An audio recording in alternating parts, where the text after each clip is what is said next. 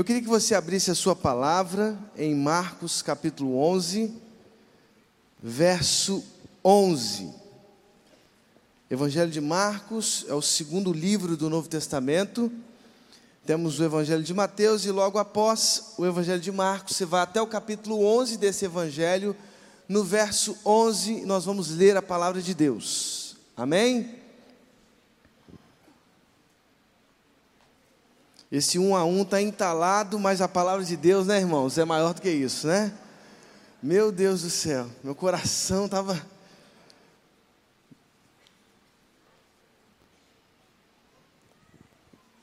Mas eu creio que o próximo jogo, o Brasil vai mudar isso aí. Nós temos que crer nisso, né? Hã? E eu não vou nem pedir a Deus, porque Deus é de todos os povos. Então, nessa hora, qualquer oração não tem significado para Ele, né? Que vença o melhor time, a melhor a seleção, né? Você encontrou aí o verso 11 de Marcos 11, amém? Olha o que diz a palavra de Deus. Jesus entrou em Jerusalém e dirigiu-se ao templo. Observou tudo à sua volta e, como já era tarde, foi para Betânia com os doze.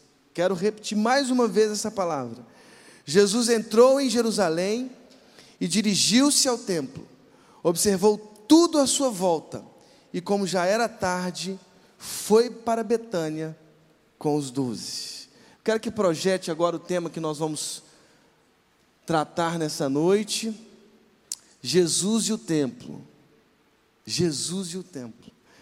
Eu creio que Deus vai falar muito aos nossos corações. Está ali o pastor Caio, pastor Caio Rivero, lá de Paulo Afonso, na Bahia nosso Nordeste, é isso mesmo. Pastor Caio largou tudo aqui no Rio de Janeiro e foi ser um missionário valente lá no Nordeste. Eu tenho uma amizade muito profunda com ele. Aliás, Pastor Caio, vem aqui, faz uma oração entregando esse momento diante do Senhor. Pastor Caio, vamos receber o Pastor Caio uma salva de palmas. É um amigo meu, grande amigo meu. Deus abençoe sua vida. A esposa dele está ali do lado, missionária, né? Que você possa colocar a nossa igreja diante do Senhor aqui. Boa noite. Vamos orar. Querido Deus, amado Pai, te damos graças, Senhor, por esse momento ímpar, particular, de estarmos mais uma vez na tua casa, casa essa de oração. Nós colocamos, Senhor, a Igreja Batista Atitude mais uma vez nas tuas mãos. Igreja essa que tem nos ajudado lá em Paulo Afonso. Tem, Pai amado, suprido algumas coisas e eu quero só agradecer ao Senhor por esta igreja, por essas vidas que aqui estão, e que o Senhor continue usando este homem de Deus, né? Que o Senhor colocou na minha vida, através da vida do meu irmão. Obrigado por tudo, Senhor. Usa como o Senhor tem usado, e eu tenho certeza para as nossas vidas. Fala aos nossos corações através do teu filho, em nome de Jesus. Amém. Gente, veja o que diz o verso 11. Jesus entrou em Jerusalém e dirigiu-se ao templo. Observou tudo à sua volta e, como já era tarde, foi para Betânia com os doze. Eu quero que você mantenha esse texto aberto, porque nós vamos caminhar em outros, outros textos que nós vamos ler para perceber um pouco sobre a relação de Jesus com o templo. Agora veja só, esse texto do verso 11 ele está localizado na entrada triunfal de Jesus em Jerusalém. Marcos segue um plano estratégico, geográfico, teológico. Muito claro, Jesus deixa a Galileia e se dirige a Jerusalém. Lá em Jerusalém, ele morre na cruz, ressuscita ao terceiro, terceiro dia e se ascende aos céus. É um plano, inclusive, seguido pelos outros evangelhos chamados sinóticos, Mateus e Lucas. Todos eles, todos eles agarram esse plano geográfico teológico. Jesus deixa a Galileia, se dirige a Jerusalém, lá ele cumpre a sua vocação, a sua missão, morrendo na cruz por nós. Agora veja só, aqui no capítulo 11 narra justamente a entrada de Jesus da cidade de Jerusalém. Eles estavam em Betfagé, Betânia, se dirigem a Jerusalém. E quando eles estão aproximando, os peregrinos, junto com Jesus, começam a estender seus mantos e ramos. e começam a dizer: Hosana, bendito é o que vem em nome do Senhor, bendito é o reino vindouro de nosso pai Davi, Hosana nas alturas, veja a alegria daquele povo. Veja a alegria daqueles peregrinos, eles colocaram um manto sobre o jumento, Jesus montou no jumento e eles diziam: Hosana, Hosana, Hosana, bendito é o que vem em nome do Senhor. A alegria ocupava o coração dos peregrinos. E é interessante porque a palavra diz muito claramente que Jesus, ao entrar na cidade de Jerusalém, ele se dirige a qual lugar? Ao templo. É o que diz o verso 11. Jesus entrou em Jerusalém e dirigiu-se ao templo. E mais do que isso, irmãos, mais do que dirigir-se ao templo, Jesus observou tudo à sua volta. O seu olhar era como aquele de quem prescruta e tenta diagnosticar as causas, as relações que ali se estabeleciam no templo. Jesus estava sondando os corações que estavam ali naquele tempo. Ele estava prescrutando quais eram as reais intenções daqueles que ali cultuavam, daqueles que ali sacrificavam, daqueles que ali entregavam os seus dízimos e ofertas, aqueles que ali cumpriam os seus rituais religiosos. Diz a palavra de Deus, o verso 11, que ele observava tudo, tudo, tudo à sua volta. Irmão, Jesus está aqui hoje, amém? Jesus está enchendo os nossos corações. E veja, Jesus também está aqui observando tudo à sua volta. Usando o texto, nós podemos afirmar que Cristo está percebendo quais são as relações que nós fazemos aqui. Quais são as reais intenções dos nossos corações o que realmente nos motivou a esse movimento casa-templo? O que nos trouxe aqui nessa noite? E é interessante porque nós vemos algumas possíveis relações que, inclusive, podemos fazer hoje no templo. E a primeira delas está aí no verso 12, veja só, verso 12. Leia comigo o que diz o verso 12. No dia seguinte, quando estavam saindo de Betânia, Jesus teve fome. Vendo à distância uma figueira com folhas, foi ver se encontraria nela algum fruto. Aproximando-se dela, nada encontrou a não ser folhas, porque não era tempo de figos. Então lhe disse: Ninguém mais coma de seu fruto. E os seus discípulos ouviram-no dizer isso. Agora veja só, perceba, esse é apenas um preâmbulo Apenas uma introdução para a parte principal. Veja só o que diz o verso 15. Veja os versos subsequentes a esses que nós lemos. Olha o que diz: Chegando a Jerusalém, Jesus entrou no templo. Fala bem alto: no templo. E ali começou a expulsar os que estavam comprando e vendendo. Derrubou as mesas dos cambistas e as cadeiras dos que vendiam pombas e não permitia que ninguém carregasse mercadorias pelo templo, e os ensinava dizendo: Não está escrito, a minha casa será chamada casa de oração para todos os povos, mas vocês fizeram dela um covil de ladrões. Irmãos, nós estamos falando de um Cristo que entra no templo e passa a observar tudo à sua volta. Quais eram as relações que ali se estabeleciam dentro do templo? E uma primeira e possível relação que ele percebeu e que nós podemos viver hoje, inclusive, é a relação do comércio, da burocracia, da institucionalização. Irmãos, nós estamos vivendo um tempo muito difícil como igreja. Há pessoas que estão comercializando a fé, comercializando os ritos da religião. Nós que pensávamos que o século XVI foi o século do comércio, nós, os protestantes, que protestamos contra, talvez hoje estejamos no mesmo lugar de onde saímos no século XVI. Há muito comércio da fé, irmãos. E nós precisamos, como cristãos, como filhos autênticos do Pai, protestar com verdade, com ousadia contra esse tempo. Nós não podemos institucionalizar a experiência que Deus quer conosco. Ah, irmãos, nós não podemos usar a igreja para o nosso próprio benefício.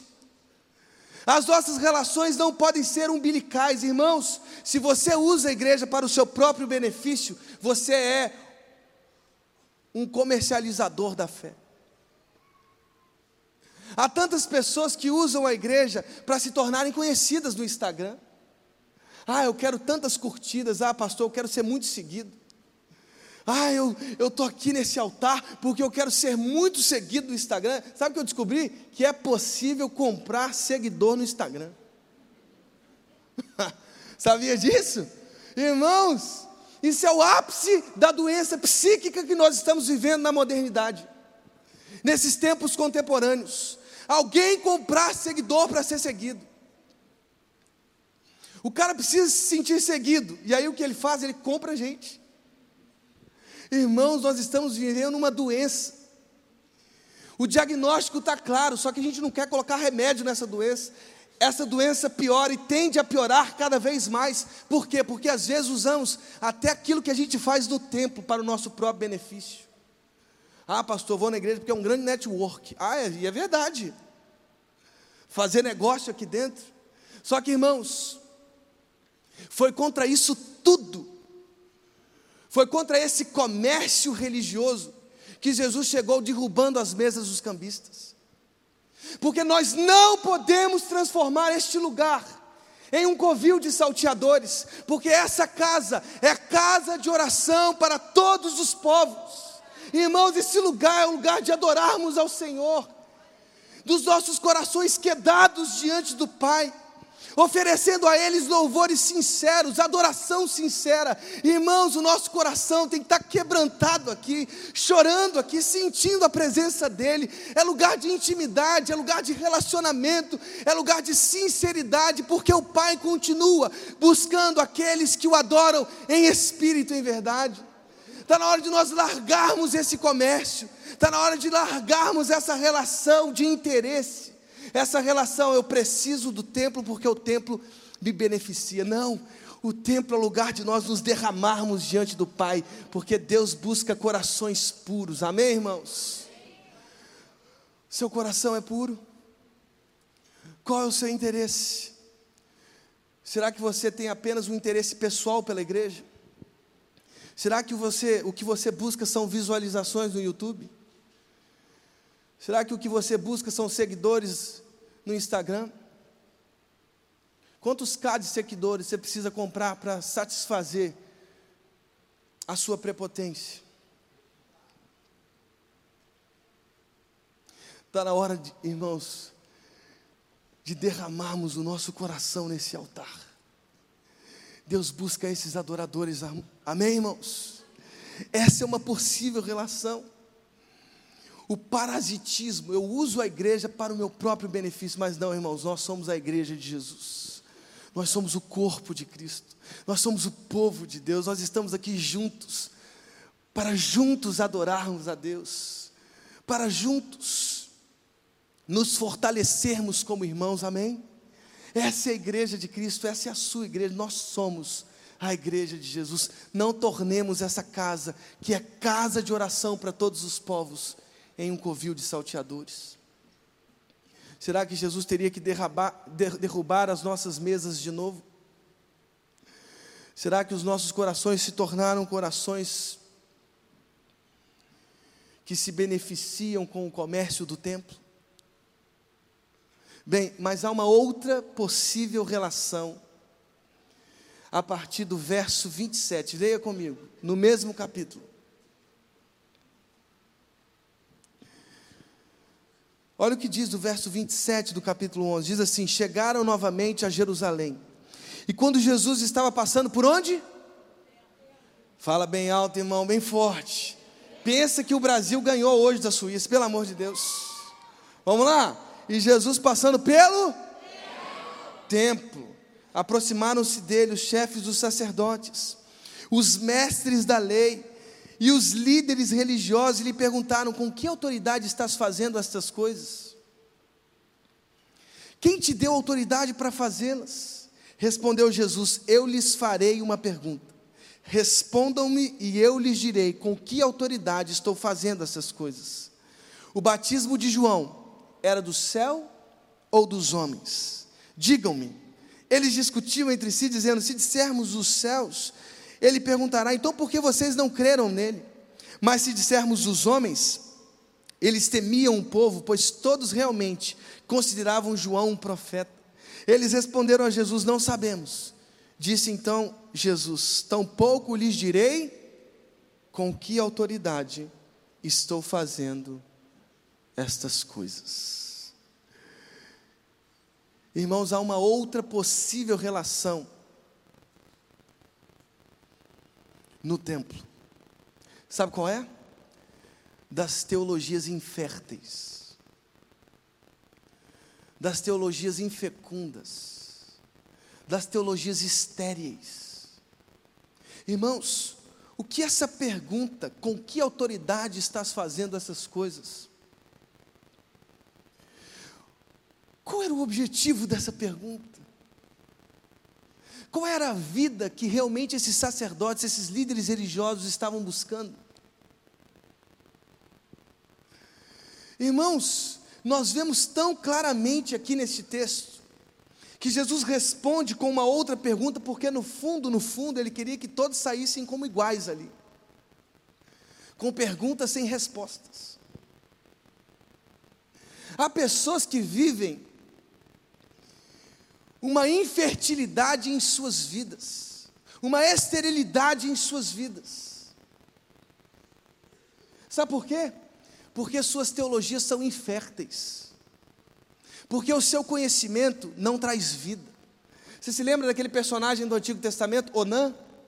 Onã, para evitar a gravidez, sabe o que ele fazia? Ele jogava o sêmen na terra. Sêmen na terra não gera vida.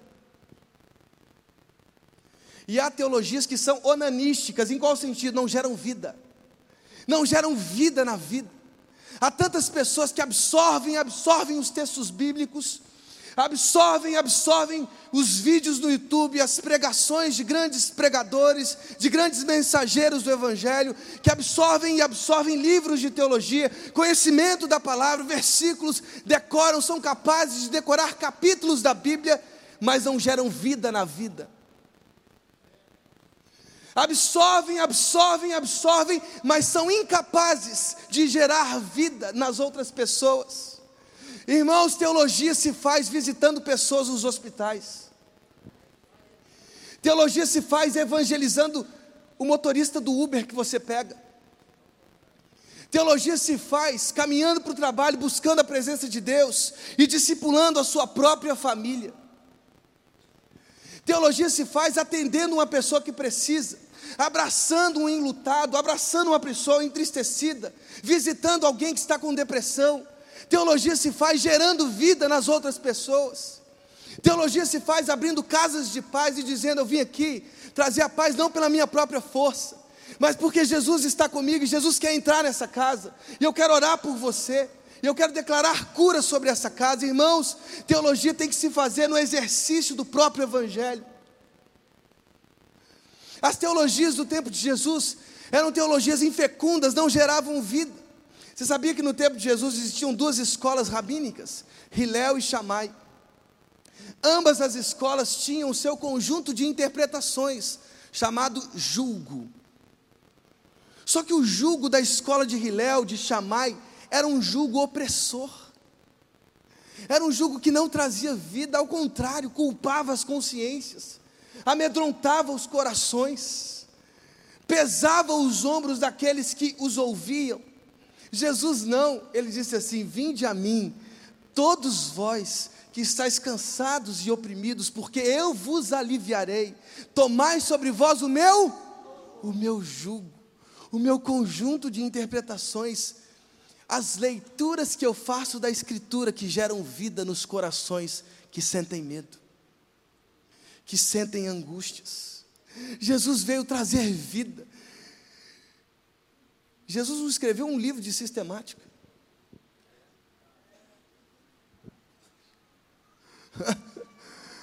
Escreveu nada. Escreveu aquelas frases na, na, na areia. Vocês lembram disso, pastora Nádia? Ele estava escrevendo frases na areia, mas aquelas frases eram para gerar vida em uma mulher que foi pega em adultério.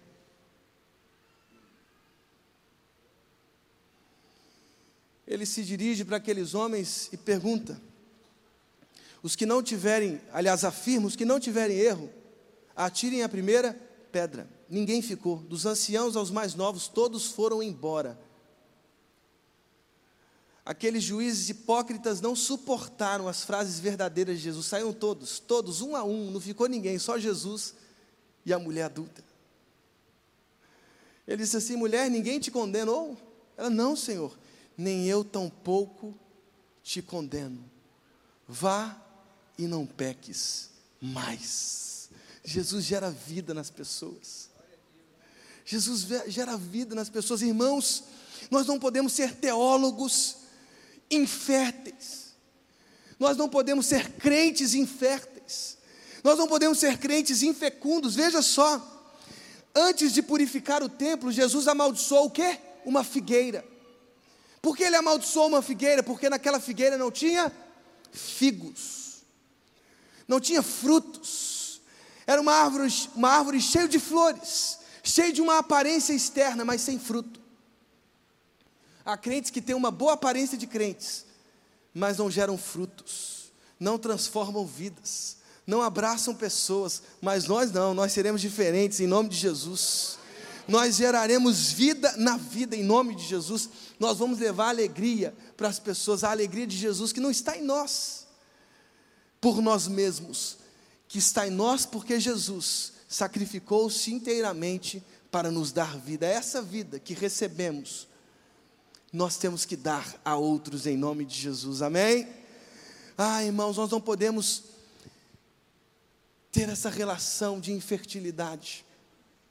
Não, não são teologias inférteis, não é esse comércio, não é essa institucionalização, mas há uma outra possível relação que podemos fazer no templo. Veja só comigo, capítulo 12 capítulo 12 de Marcos, a partir do verso 41. Veja o que diz. Marcos, capítulo 12, a partir do verso 41. Todos encontraram? Posso ler? Amém? Olha o que diz: Jesus sentou-se em frente do lugar onde eram colocadas as contribuições e observava a multidão colocando o dinheiro nas caixas de ofertas. Muitos ricos lançavam ali grandes quantias. Então uma viúva pobre chegou-se e colocou duas pequeninas moedas de cobre e de muito pouco valor. Chamando a si os seus discípulos, Jesus declarou: Afirmo-lhes que esta viúva pobre colocou na caixa de ofertas mais do que todos os outros Todos deram do que lhe sobrava, mas ela, da sua pobreza, deu tudo o que possuía para viver. Ah, irmãos, não só as relações comerciais que podemos ter no tempo, as relações burocráticas de puro interesse, não só as relações de teologias inférteis, de conversas teológicas inférteis que não geram vida, de absorver, absorver, absorver teologia, sermões, estudos, sem gerar vida. Não somente essas relações, mas há uma outra possível relação. É a relação parcial que podemos ter no tempo. São as relações parciais. Irmãos, Veja o que o texto diz. O texto diz que Jesus estava observando no templo aqueles homens riquíssimos entregando enormes quantias, enormes contribuições, e é verdade isso. Há um livro chamado Jerusalém no tempo de Jesus, de um autor chamado Joaquim Jeremias, que ele fala sobre essas caravanas de homens e mulheres que saíam de suas cidades e iam para as grandes festas em Jerusalém. Aliás, Atos 2 fala sobre uma festa, a festa de Pentecoste. E lá no, em Atos capítulo 2, partos, medos, elamitas da Capadócia, da Frígia, da Panfilha, estavam todos reunidos lá em Jerusalém, num só lugar. Eram peregrinos que vinham de suas cidades, que vinham de suas regiões, e vinham depositar enormes quantias. Aliás, há um tesoureiro real, o eunuco da rainha Candace, em Atos 8, que foi a Jerusalém participar dos ritos da religião de Israel. Irmãos, homens ricos depositavam no gasofilácio do templo enormes e enormes quantias. E diz a palavra de Deus que Jesus observava tudo, tudo, e observou uma viúva, uma viúva pobre, que não tinha absolutamente nada a não ser esses dois leptos que ela depositou. Sabe qual é o valor de um lepto, irmãos? Um vinte e quatro avos de um denário. O denário é o, é, é o salário diário de um trabalhador braçal. Irmãos, aquela mulher colocou alguns centavos no gasofilácio, enquanto outros derramavam ali enormes quantias, depositavam ali enormes quantias, essa viúva jogou alguns centavos e Jesus chamou os discípulos. Chamou os seus discípulos e disse: Essa mulher, eu afirmo, essa mulher viúva, deu muito mais do que todos estes, porque estes deram do que lhes sobrava, ela não. Ela deu tudo o que possuía para viver. Essa expressão que encerra o capítulo 12. Deu tudo o que possuía para viver. Irmãos,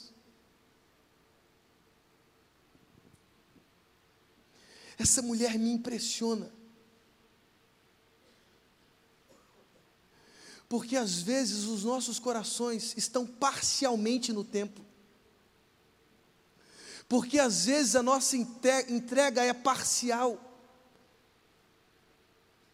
Rogo-vos, pois, irmãos, pela compaixão de Deus, que apresenteis os vossos corpos como sacrifício vivo e agradável a Deus, que é o vosso culto racional.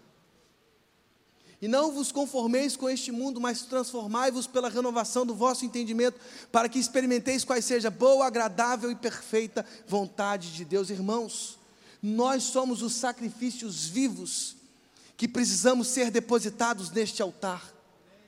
Deus não procura entregas parciais, Deus, Deus procura o seu coração inteiro para Ele. Sabe o que essa mulher fez? Deu tudo de si, tudo que ela possuía para viver, dizendo: afirmando tão claramente naquele gesto: eu não dependo desse dinheiro que está sendo depositado. Eu dependo exclusivamente da fé que tenho em Deus.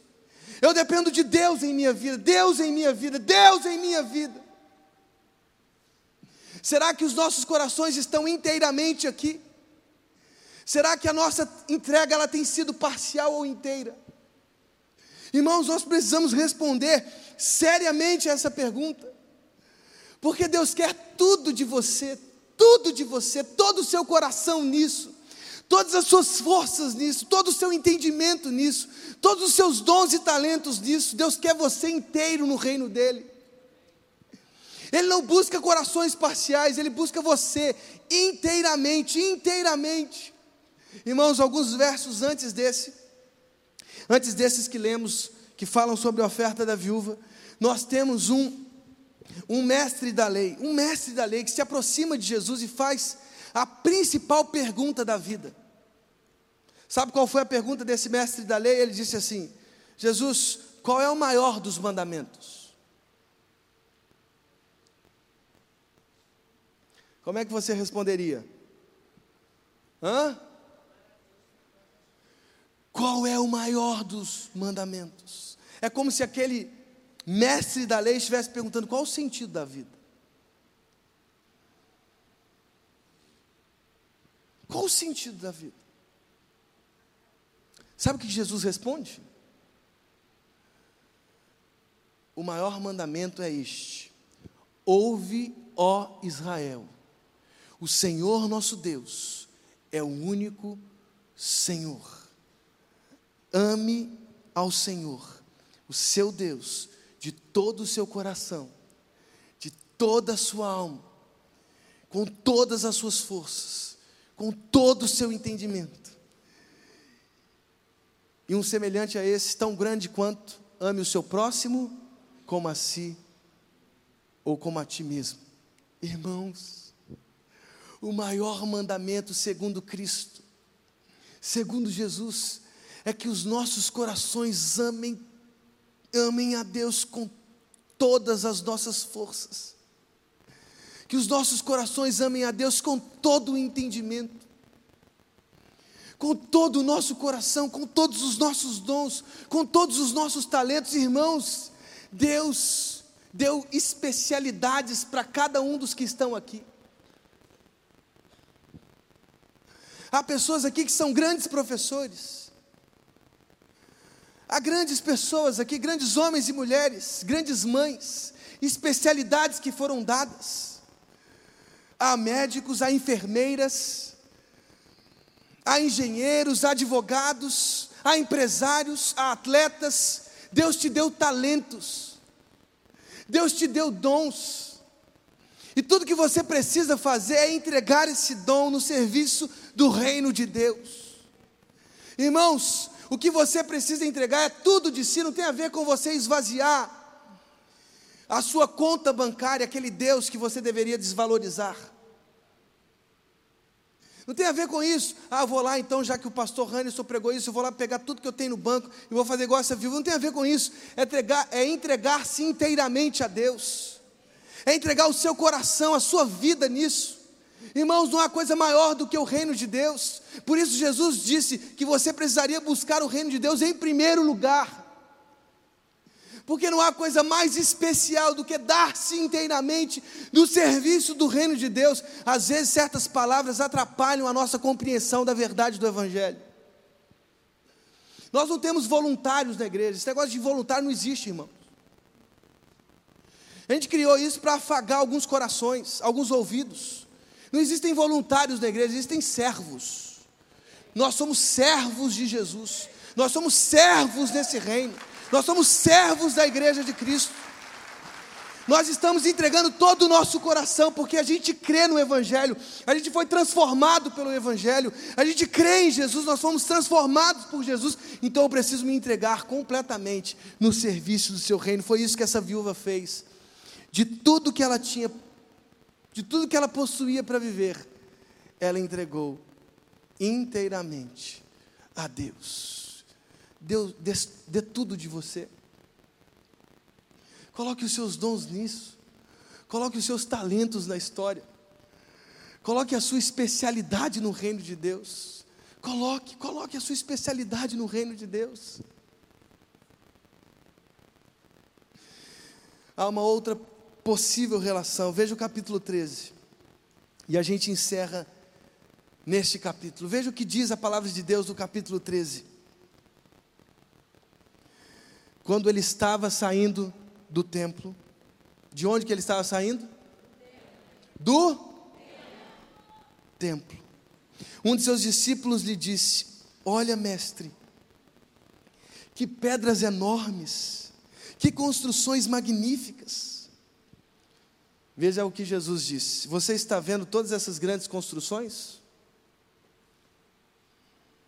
Perguntou Jesus. Depois ele afirmou: aqui não ficará pedra sobre pedra, serão todas derrubadas. Os discípulos se impressionam com a suntuosidade do templo, com aquelas construções magníficas, rios e rios e rios de dinheiro foram gastos na construção e na reforma que Herodes, a família de Herodes fez no templo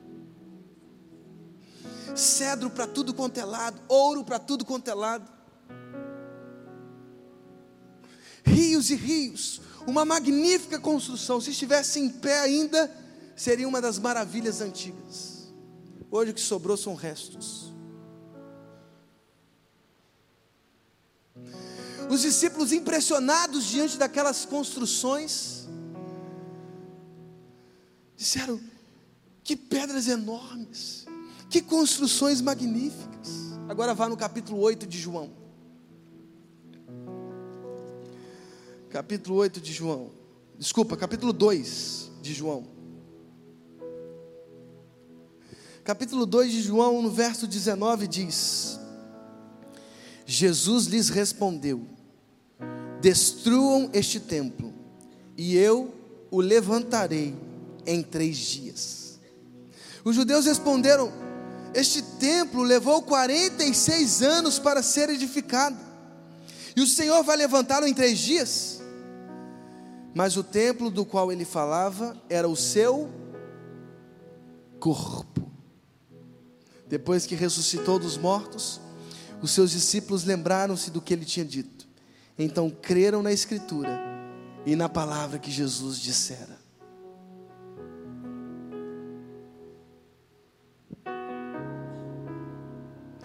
Há um filósofo alemão que um livro chamado A Gaia Ciência diz que a filosofia até o tempo dele foi um erro de interpretação em relação ao corpo. Uma falha de interpretação. A filosofia tinha sido até o tempo dele um grande erro, uma má interpretação do corpo. E eu poderia dizer que talvez a nossa espiritualidade tem sido até hoje uma má interpretação do corpo. Sabe por quê? Porque nós ainda estamos impressionados com as construções. Nós nos impressionamos com essas coisas, irmãos, essa luz, que inclusive a minha enxaqueca piora. Ficamos impressionados com essa televisão, essa tela, essas luzes. Como os discípulos ficaram impressionados com aquilo porque os seus corações ainda estavam atraídos pela coisa errada. Jesus olha para aquela construção suntuosa, magnífica e diz: não vai sobrar pedra sobre pedra. Para mim é indiferente ter templo ou não. Jesus olha para aquelas pedras maravilhosas, para aquele ouro maravilhoso, para aqueles cedros maravilhosos e diz assim: ah, isso aqui, isso aqui para mim é indiferente. Queimem esses templos. Há pessoas que ainda têm uma compreensão de que se destruir isso aqui hoje, de hoje para amanhã, a igreja não sobrevive mais. Estão errados.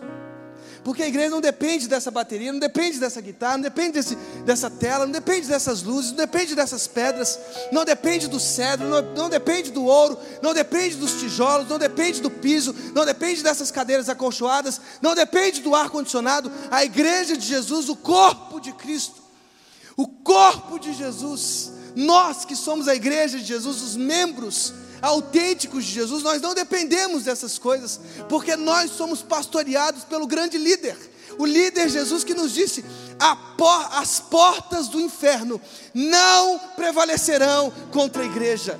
Irmãos, irmãos, mais de dez perseguições oficiais guardadas na história cristã, mais de dez perseguições oficiais dos quatro primeiros séculos da era cristã não foram capazes de destruir a igreja. Eu não tenho medo de governo nenhum, sabe por quê? Porque a igreja vai ficar em pé. A igreja vai ficar em pé. A igreja de Cristo vai ficar em pé, porque nós somos a igreja de Jesus, nós somos o corpo de Cristo, nós somos os membros de Jesus, e é tão precioso isso, irmãos. Mas sabe o que está faltando nesse corpo? Unidade unidade. Às vezes não nos sentimos corpo. Somos como aquela igreja de Corinto, repartida em facções. Ah, um é de Paulo, outro é de Apolo, outro de Cefas, e alguns até se dizem de Jesus. Repartidos em facções, irmãos. O protestantismo tem sido um péssimo exemplo de unidade. Aliás, eu quero protestar contra o protestantismo hoje, porque se o protestantismo nasceu de um protesto, eu quero protestar contra essa evidência tão clara de que a gente divide igreja, a gente não se sente irmão, nós estamos divididos em paredes denominacionais, irmãos. A gente não conseguiu nem compreender a oração de Jesus para que sejam um, assim como somos um. Essa foi a oração de Jesus em João. Pai, que eles sejam um, assim como nós somos um. Assim como nós somos um, que eles sejam um. Irmãos, está faltando unidade na igreja. Está faltando comunhão, sentido de corpo. Nós somos o corpo, nós não somos esse templo físico.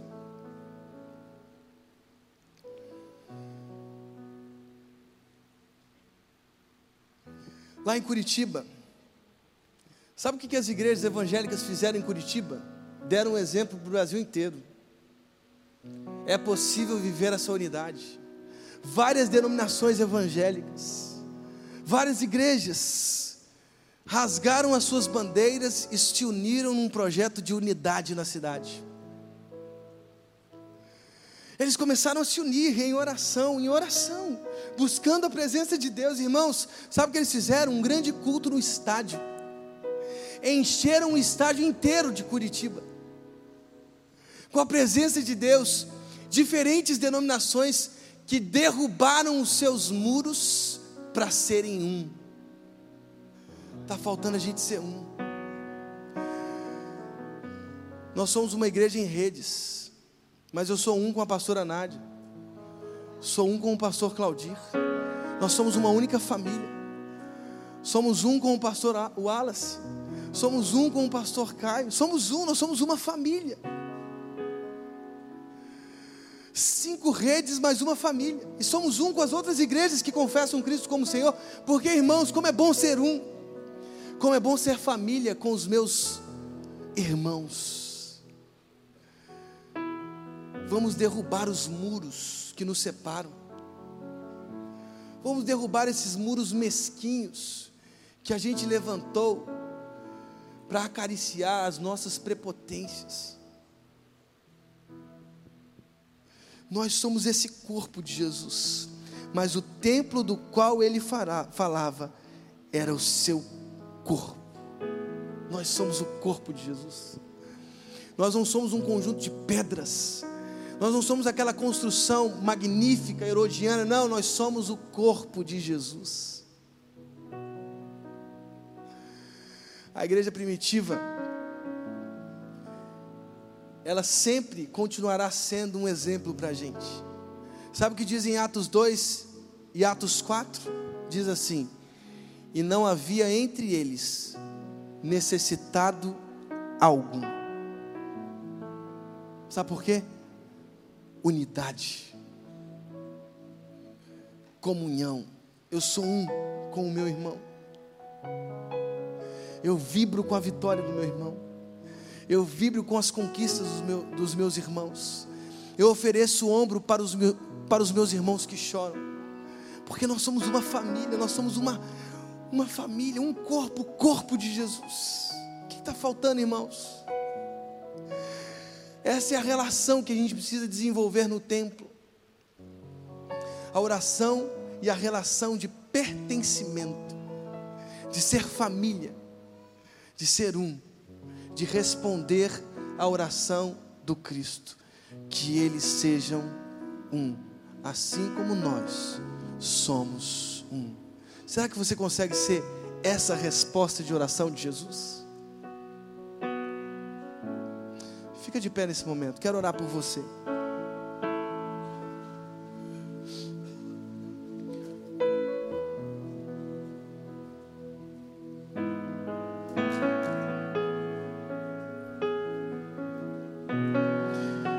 Qual a relação que você tem desenvolvido aqui?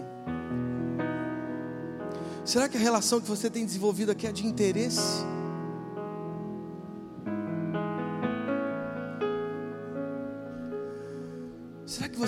Se beneficiar com o templo? relação que você tem desenvolvido aqui de teologias inférteis que não geram vida, teologias vazias, espiritualidade vazia, tanto estudo, tanto conhecimento, tantos sermões ouvidos e vistos pelo YouTube, mas pouca vida. O que você tem desenvolvido aqui, será que é um relacionamento parcial? Você não se deu ainda inteiramente? Você dá um pouquinho de você. Você vem aqui aos domingos, entrega o seu dízimo, volta correndo para sua casa. Será que você está dando um pouquinho de você? Ou será que você é corpo? Ou será que você está derrubando os muros do seu apartamento, da sua casa, e levando pessoas para que elas sejam um com você? Ou será que você está derrubando os muros do seu carro, dos seus dons, dos seus talentos, da inteligência que Deus te deu, da especialidade que Deus te deu, para ser um com as pessoas, ser vida na vida das pessoas? Deus te trouxe aqui para que você seja corpo dele, corpo com ele, corpo para ele. Nós somos esse corpo essas construções não servem para nada. Você é a igreja de Cristo. Você é o coração que Cristo sempre buscou. Eu queria nesse momento que você fechasse os seus olhos. Fechasse os seus olhos, eu quero orar por você.